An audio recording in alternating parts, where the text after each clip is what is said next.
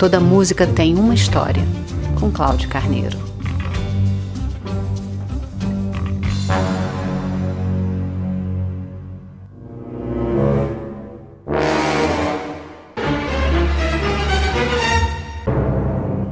Não somente alguns filmes são baseados em fatos reais.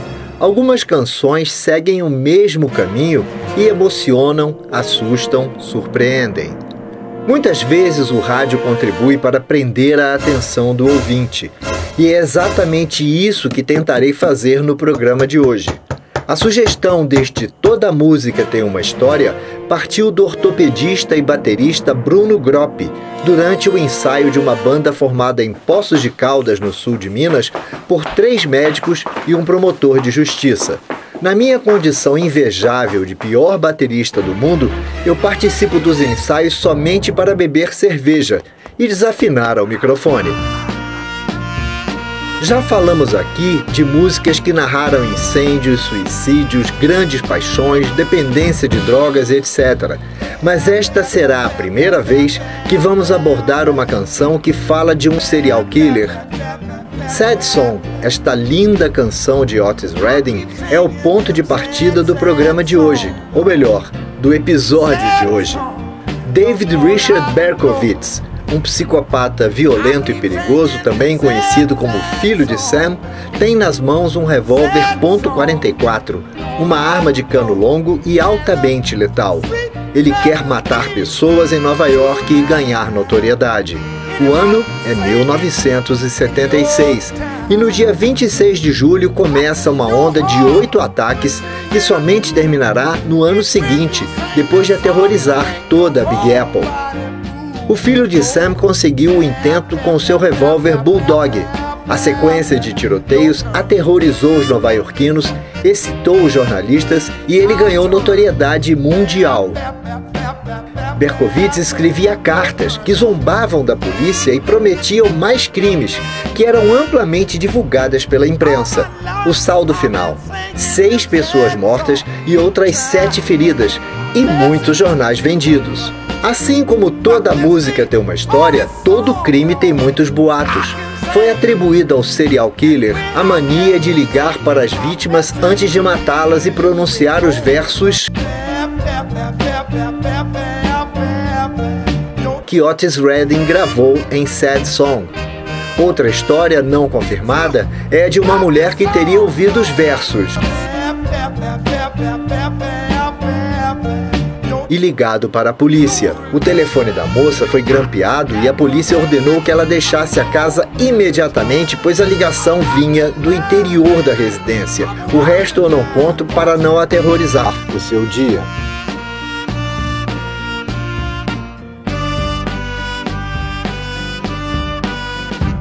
Você ouve toda música tem uma história em radiovitrola.net. Todos os episódios estão postados no Spotify. Toda música tem uma história é também um e-book na Amazon. Mas voltando aos fatos reais, Berkowitz acabou preso em agosto de 1977, se considerou culpado das acusações e foi avaliado mentalmente apto a responder por seus crimes. Embora ele dissesse ter recebido as ordens de um demônio manifestado na forma de um cachorro pertencente a seu vizinho Sam. A cobertura de mídia transformou Berkowitz em celebridade e assim ele começou a ganhar algum dinheiro até que Nova York criou uma lei impedindo que criminosos lucrem financeiramente com a publicidade criada por seus crimes. Berkowitz permanece preso, condenado que foi à prisão perpétua para cada um dos assassinatos que cometeu. Foi baseado nessa narrativa de loucura e morte que o Talking Heads emplacou o primeiro e, coincidentemente, seu maior sucesso. Psycho Killer narra a sanha assassina do serial Berkowitz e até cita os versos da canção de Otis Redding, o líder do Talking Heads, transformou em. Ele ainda queria a inclusão de versos em japonês para dar dramaticidade à canção, mas a tradutora se recusou a trabalhar o conteúdo. E assim, ele se satisfez com um macarrônico francês na base do qu'est-ce que os americanos definitivamente não aprendem tão bem quanto nós. Psycho Killer emplacou em várias paradas charts e também em filmes como Julie e Julia e séries como Os Simpsons, sempre eles. A música acabou incluída na lista das 500 canções que integram o Rock and Roll of Fame. Então você já sabe, se alguém ligar para você e começar com aquele papinho de Desliga o telefone e saia correndo porque é fria. Toda música tem uma história.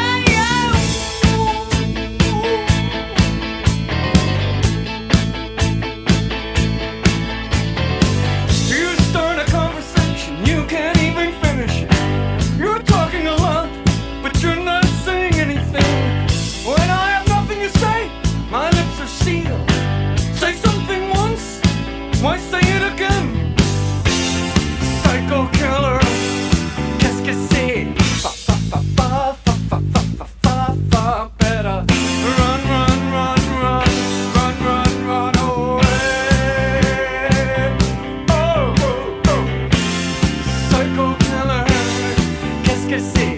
Pá, pá,